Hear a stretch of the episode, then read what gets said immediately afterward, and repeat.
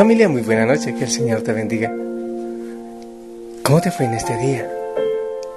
¿Lograste hacer práctica, hacer real la palabra del Señor? ¿Cuántas veces crees tú que hoy te acordaste del Señor? ¿Oraste permanentemente? ¿Aprovechaste algunos momentos para decirle una frase de amor? ¿Perdiste la paz con frecuencia? ¿Gritaste quizás? ¿Criticaste a alguien? ¿Contemplaste el rostro del Señor en aquella persona que se acercó a ti? Quizás no te agradaba, pero viste ahí al Señor.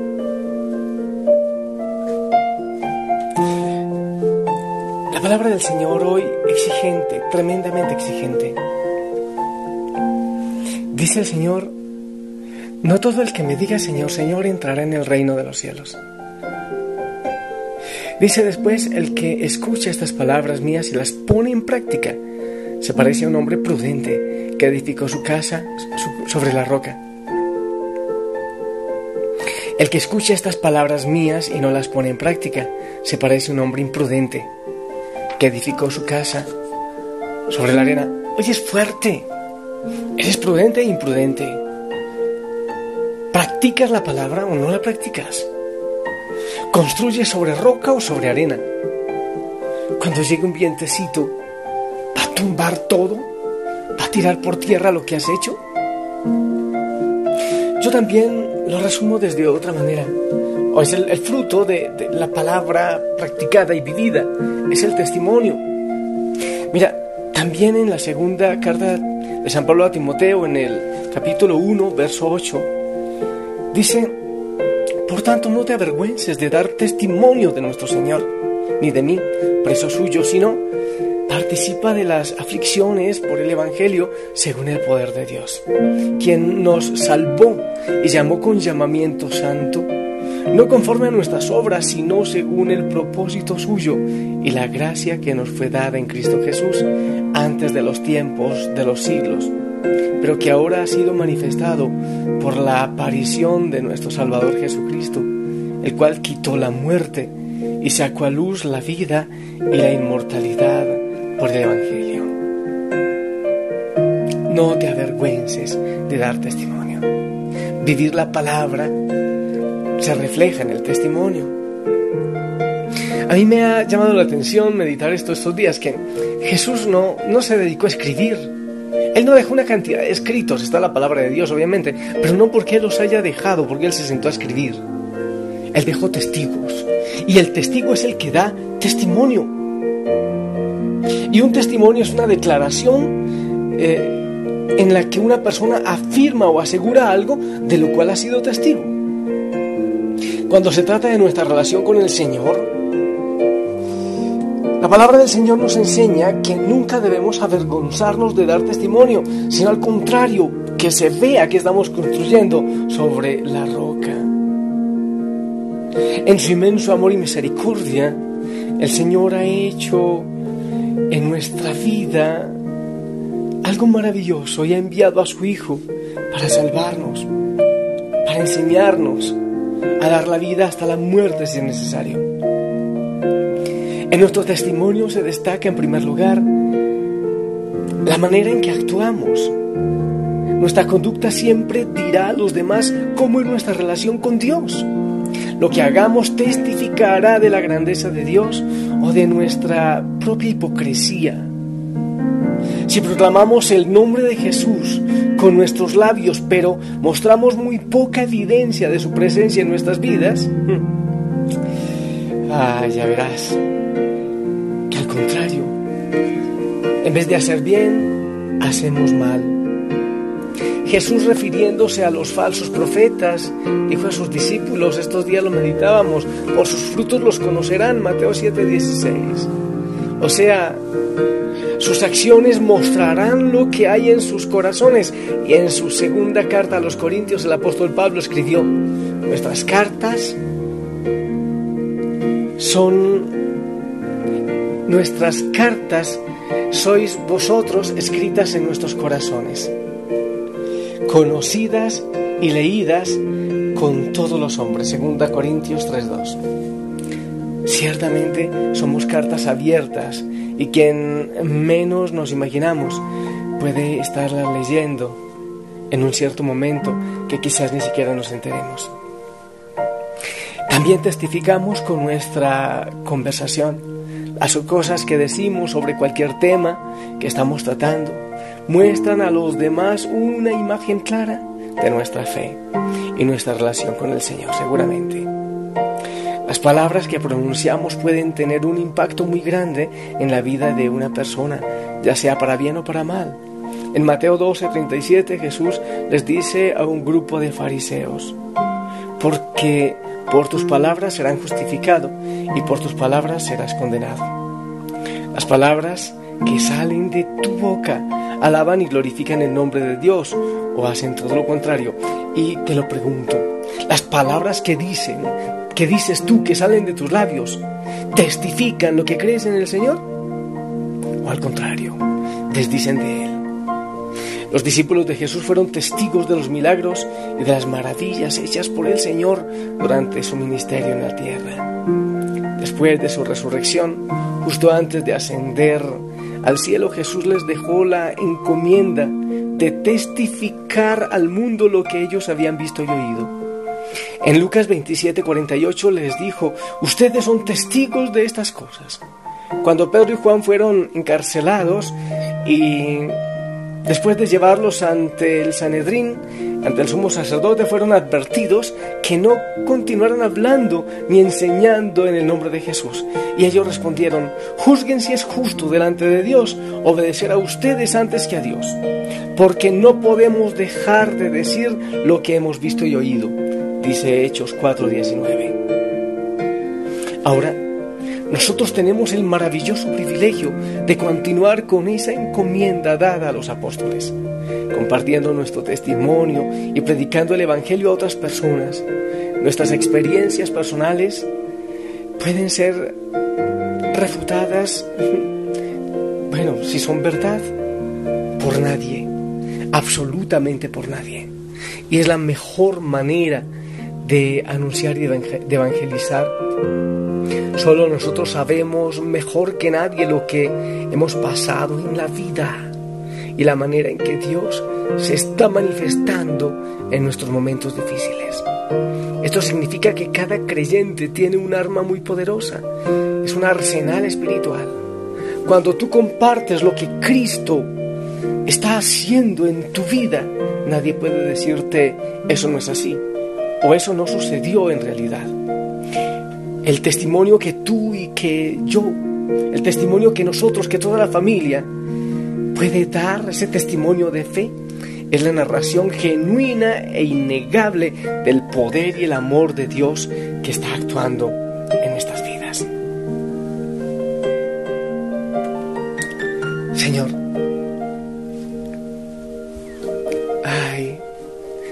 no sé por qué me duele tanto el corazón cuando yo mismo no doy testimonio y cuando veo que hay tantos que nos llamamos cristianos y que vivimos de cualquier manera,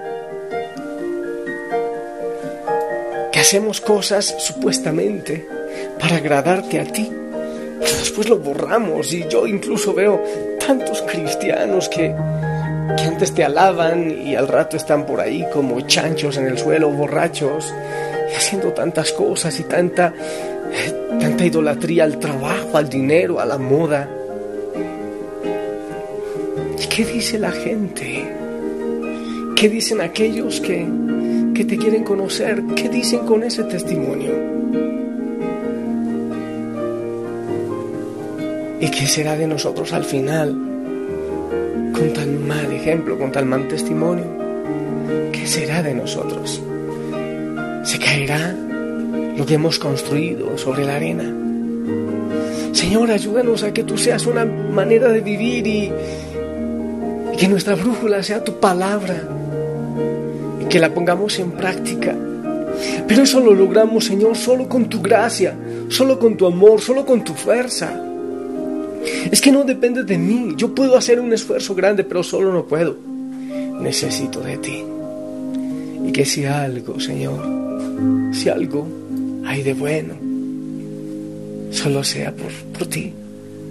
Todo te lo debo a ti, amado Jesús. Solo a ti. Porque, yo lo repito, si fuera solo por mis fuerzas, Señor, indudablemente acabaría con tu obra. No tengo ninguna duda que acabaría con tu obra. Enséñame, Señor, que solo es por tu gracia y que solo por ti puedo dar un buen testimonio, que la palabra se haga verdad en mí.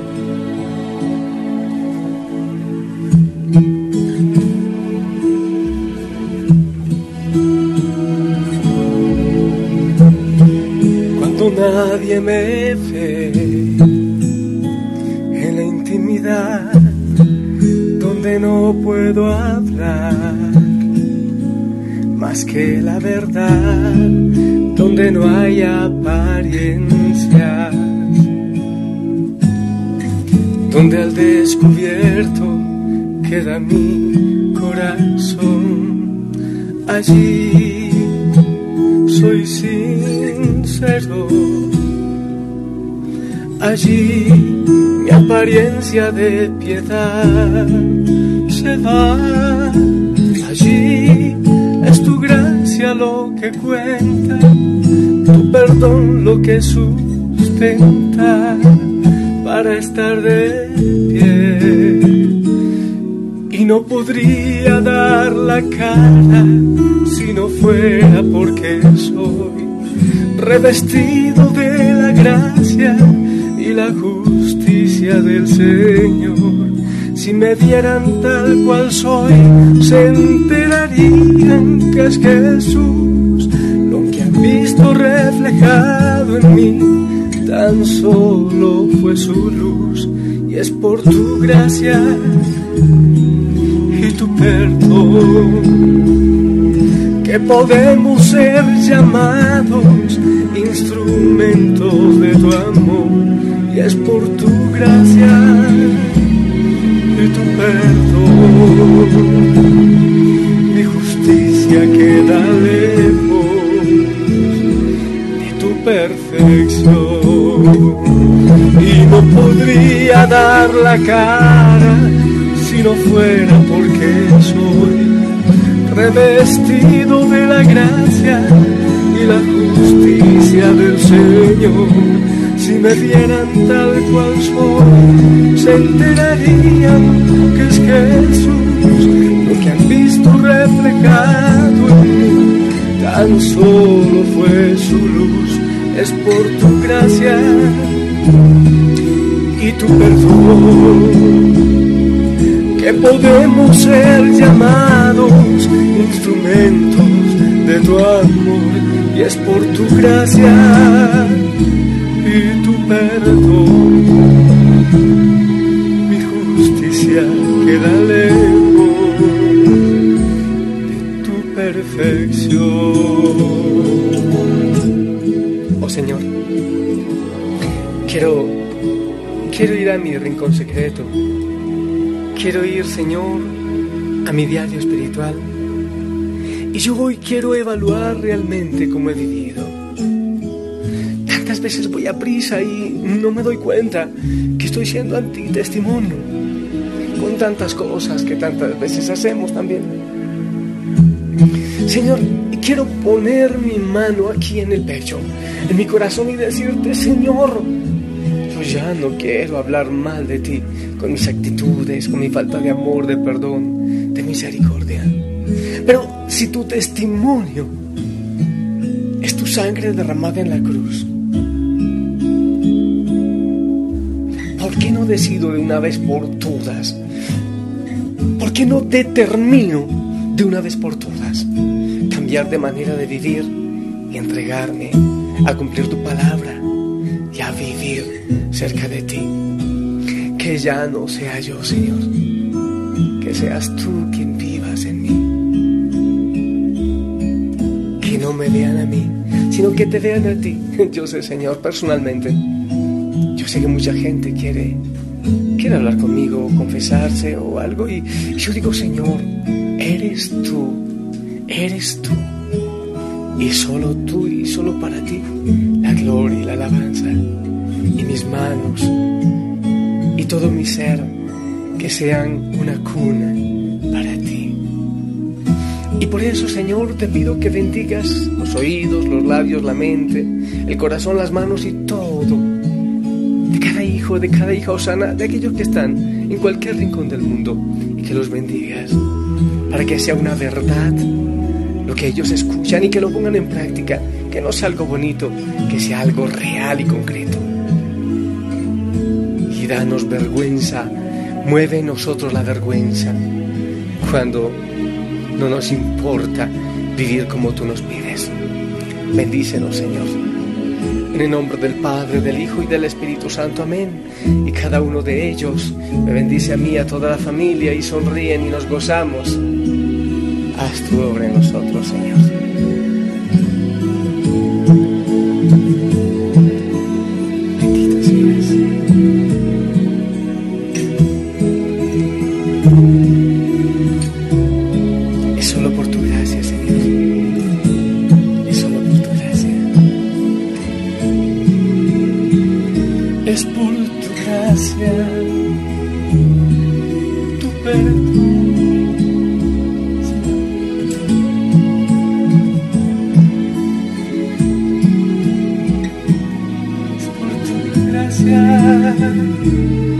y tu perdón.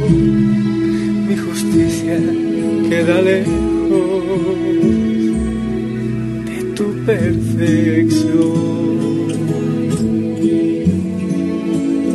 Te amamos, Señor.